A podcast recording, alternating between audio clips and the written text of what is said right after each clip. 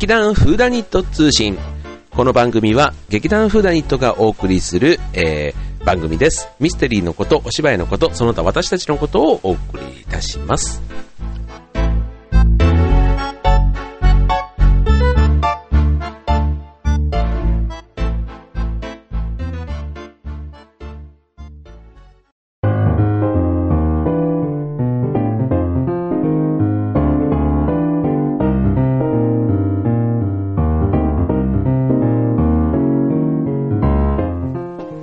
はい、ということで、えー、今週の劇団フーダニット通信は、えー、私、川崎匠のソロバージョンでお送りいたします。ということでね、あのー、ね、えー、この番組は水曜日更新になりますけども、え木曜日はなんと匠の館を更新ということでね、なんと2夜連続というね、もう、あの、出たがりな感じが、あの、満載でございますけども、まあちょっと今週はね、えお付き合いください。もうあの、今の劇団フーダニット通信はね、各役者が個々に今パーソナリティをね、回すような感じでやっていまして、まあ、たまにね、こう何人かが一緒にこう集まったりしてやるんですけども、それぞれの個性をね、えー、ぜひこちらの番組でもお楽しみいただければということで、今日はね、えー、匠の館の、えー、ホスト役ではなく、あくまで劇団フーダニット通信のえパーソナリティとして今日はお送りしますので、ちょっとね、せっかくあの冒頭にも言いました、この番組のえー、ミステリーのこと、お芝居のことなんていうことで今日はね、お話ししたいなと思うんですけども、えー、まさにね、今日この放送の時というのはね、先週、えー、7月の29、30、31ということでね、え我が劇団の本公演が、え東京都江戸川区のタワーホール船堀というところでございまして、え全5回公演 3days でやったわけですけども、え DD ブルークあ原作から言わないとダメですね。原作はリチャード・レビンソンウィリアム・リンクというね、あの、刑事コロンボとかをね、えー、書いた方の、えー、作品で、リハーサル・フォー・マーダーというね、こちらの作品を、えー、お送りしたわけですけども、え出演キャストは豪華13名、ね、13っていうとね、ミステリーの中ではね、13日の金曜日とかね、なんかあの普通にしてると結構縁起が悪いと言われる13ですけども、ミステリー的にはこの13っていうのはね、なんか相性がいいなんていうことで、結構座長はよくあの話をするんですけどね。はい。そんなね、13名の出演者で今回はお送りいたしました。はい。えっ、ー、とね、休憩入れると大体2時間半弱みたいな感じでね、えー、やるんですけども、まあ今回ね、全部、えっ、ー、と、お芝居も終わりましたので、まあ、どんなお話だったかなんていうのも、まあ話すとね、まあちょっと面白くなくなっちゃうので、まあただね、まあせっかくなのでね、まあ、リハーサルフォーマーダーってね、当日あの、えっ、と、金曜日のね、八方美人のめぐみちゃんとかはね、えっ、と、ね、えー、感激に駆けつけて、感激？えっ、と、公演に駆けつけてくれてね、えー、楽しかったなんて言ってくれたわけですけども、はい、えー、こちらちょっとね、せっかくなので今日はリハーサルフォーマーダーの世界ということでね、当日あの、お配りしたパンフレットにもね、えー、書いてあったりする内容なんですけどね、ちょっとお話ししたいなと思います。えっ、と、こちらの作品、えっ、とね、1982年に、えー、テレビテレビ映画、テレビの中、なんだろう、テレビドラマ、テレビムービーっていうのかな、うん、で、えー、放送されたものなんですね。で、えっ、ー、と、日本語訳で言うとね、殺しのリハーサルなんていうことで、日本では DVD なんかでも結構販売、えー、発売されているもので、うん。えっ、ー、と、まあ、もともとさっきあの冒頭で言った、えー、脚本家、えっ、と、テレビシリーズのえー、とこのね、刑事コロンボのテレビシリーズのプロデューサー兼シナリオライターだった脚本家コンビのリチャード・レビンソンとウィリアム・リンクさんが、えー、単発のテレビ映画として書き下ろしたものが、まあ、元々の原作になっている作品ということで、で、あとこれ、えっ、ー、と、ドラマ自体は、えっ、ー、と、1980年代に NHK の総合テレビ、日本でね、うん、日本でも、えっ、と、初放映、初放映されて、あと何回かオンエアされている作品なんだそうですよ。はい。で、あと3年前に DVD もリリースされたので、うん、結構ね、これあの、検索するとすぐヒットしてくるぐらい、あの、結構メジャーな DVD というのをね、あの、終わって知りました。はい。はい。で、ちなみにこちらのお話、えっと、舞台はニューヨークなんですね。ニューヨークで1年前、えー、婚約者で女優の、えー、モニカが殺された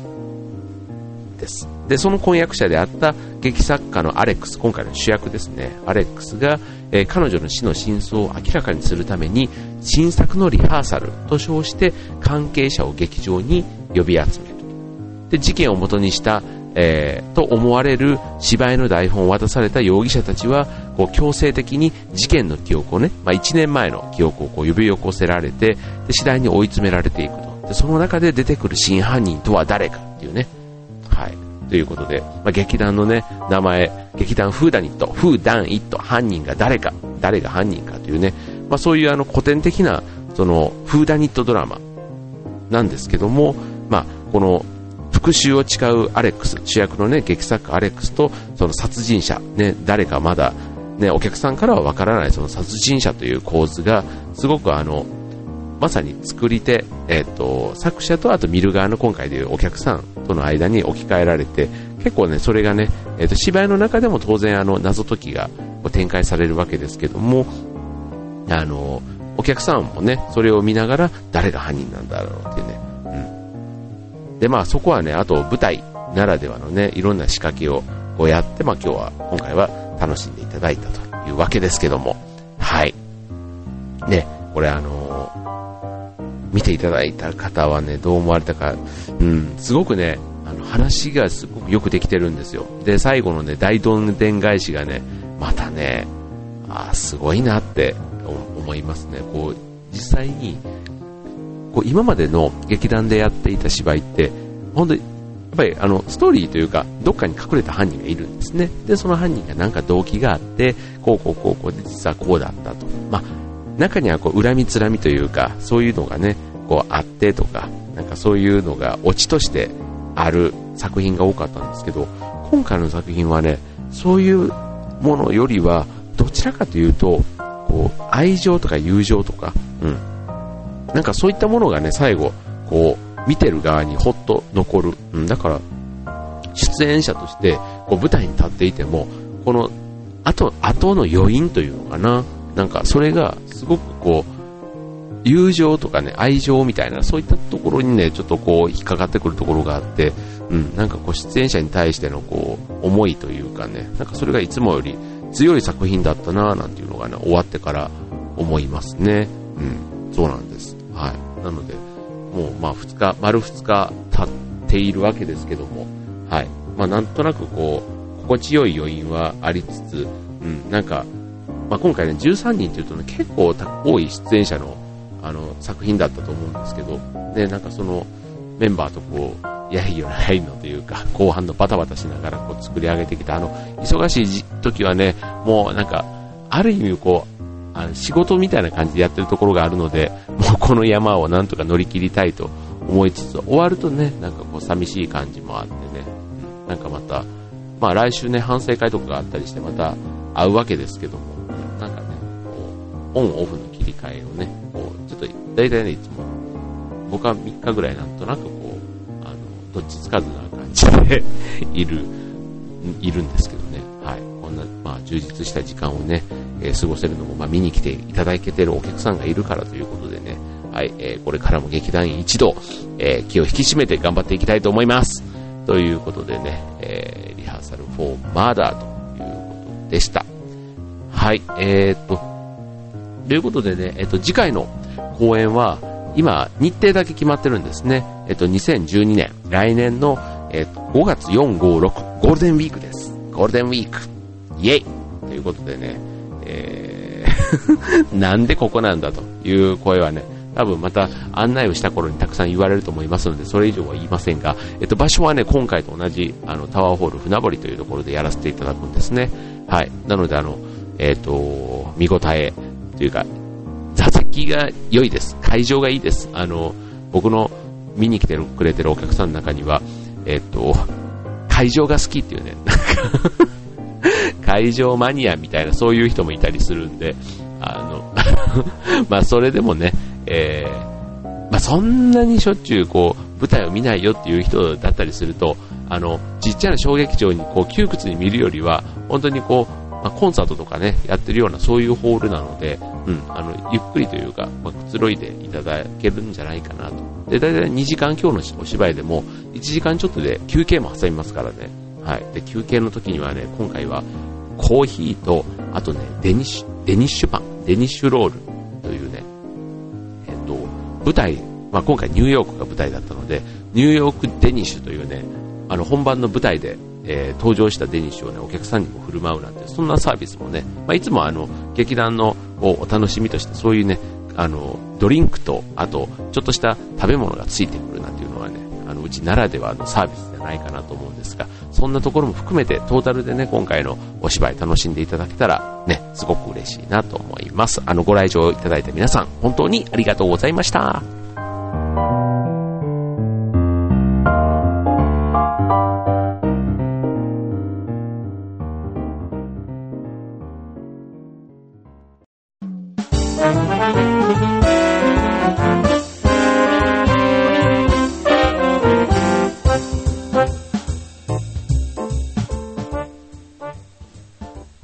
はい、ということで、今週の劇団フーダニット通信は、えっ、ー、と、こんな感じでね、えっ、ー、と、今回ね、そう、公演の中で、えっ、ー、と、僕がそのね、船っちっていうあの、船堀、あ、船堀じゃないや、船橋だ。あの、船橋で活動している、えっ、と、町おこしのグループがあるんですけどね、えっ、と、こちらの方で、えー、いる仲間にパン屋さんがあるんですね。で、そのパン屋さんに、リトルブレッツトゥーゴーというね、えっと、船橋のえっと、中心街にあるね、パン屋さんをやっているメンバーがいるんですが、そのパン屋さんに今回そのニューヨークデニッシュを協力してもらったんですけど、そこで売っているね、またね、美味しいパンでね、さつまいもあんパンっていうのがあるんですね。これあの、あんが、いわゆる小豆じゃなくて、えー、さつまいもを使っていると。だから、なんだろう、こうね、芋羊羹をもうちょっと柔らかくしたやつがあんみたいになって、こうね、薄い生地の、あの、パンの中に、だからね、こう、芋羊感を食べてるような感じにもなる、そんなちょっとデザートっぽい、だから冷やしても多分美味しいんじゃないかなと思う、そんなね、あの、さつまいもパンをね、えー、さ、さつまいもさんの、えー、手、手作りイラストをつけたものとして販売したんですけどね、これがね、もうね、バカ売れ。あの びっくりするぐらい売れまして、えー 別にそこであの、小金を稼いでもしょうがないと言いつつね、あまりにもあの、好評で、ちょっと次回以降のレギュラー、あの、レギュラーを販売物にしようかなっていうぐらい、あの、売れ、売れに売れたんですけど、はい。こうね、結構あの作品自体が、こう、まあ、殺人リハーサルと言われるだけあって、ちょっとシリアスなね、場面もあったり、うん、そんなにね、こう、お笑いのストーリーでは少なくともないんですよ。一部ちょっとね、くすっと笑えるようなところはあるんですけど、うん、なんですけど、このね、さつまいもパンをね、休憩中にアナウンスをね、今回あの、夏子さん、ね、重い夏子さんが、えー、影穴をずっとやってくれたんですけど、そこでね、えー、なおロビーでは、さつまいもパンの販売をしておりますっていうとね、唯一そこがね、会場が、客席がドワッとね、こう笑いに包まれる場面があって、なかなかね、影穴でそこまで客席を盛り上げる、ね、そんな、ちょっと飛び道具みたいな形で今回、えー、出ましたけども、はい、こちらね、あの、ほんとね、ほんと美味しいんですよ。だから、今回ちょっとさつ、ね、肝心の薩摩芋さんがそのパンを買えなかったのを非常に悔やんでおりますけども、ぜひね、こちら、来年の公演でもね ちょっとこちら目当てであのお越しいただくのも一つありなんじゃないかと思うぐらい、え美味しいパンですので、ぜひお楽しみにしていてください。はい、ということでね、えっ、と、